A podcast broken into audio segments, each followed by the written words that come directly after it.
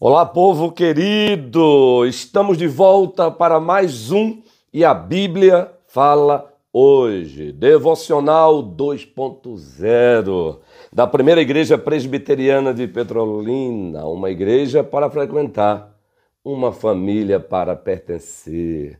Na carta de Deus aos Efésios, no seu primeiro capítulo, do versículo 15 até o versículo 23, nós temos uma oração que o apóstolo Paulo compartilhou conosco. E nessa oração, muito especialmente no versículo 17, o apóstolo Paulo, ele compartilha conosco a verdade de que nós temos um recurso maravilhoso da parte de Deus. E que recurso é esse? O recurso de prosseguirmos conhecendo mais e mais o nosso Deus, o Pai, o Filho e o Espírito Santo, através da sabedoria e da revelação. Se não, vejamos como se encontra o versículo 17 do primeiro capítulo da carta de Deus aos Efésios.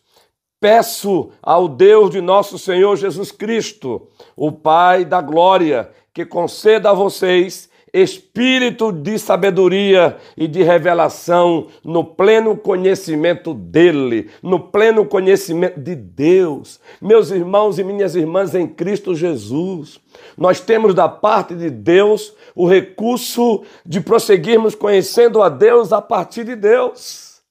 E o apóstolo Paulo diz que essas ações são ações que emanam de Deus, a sabedoria, a revelação, a prudência, o discernimento e o objetivo, prosseguirmos conhecendo mais e mais o nosso Deus. Como disse o profeta, conheçamos e prossigamos em conhecer o nosso Deus.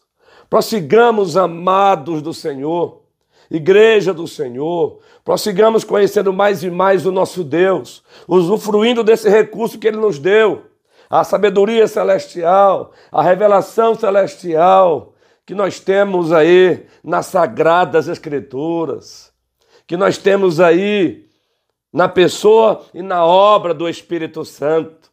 Prossigamos, pois, conhecendo mais e mais o nosso Deus, o Pai, o Filho e o Espírito Santo, através da sabedoria que dele emana, através da revelação que dele emana na palavra e com a palavra e para a glória dele. Até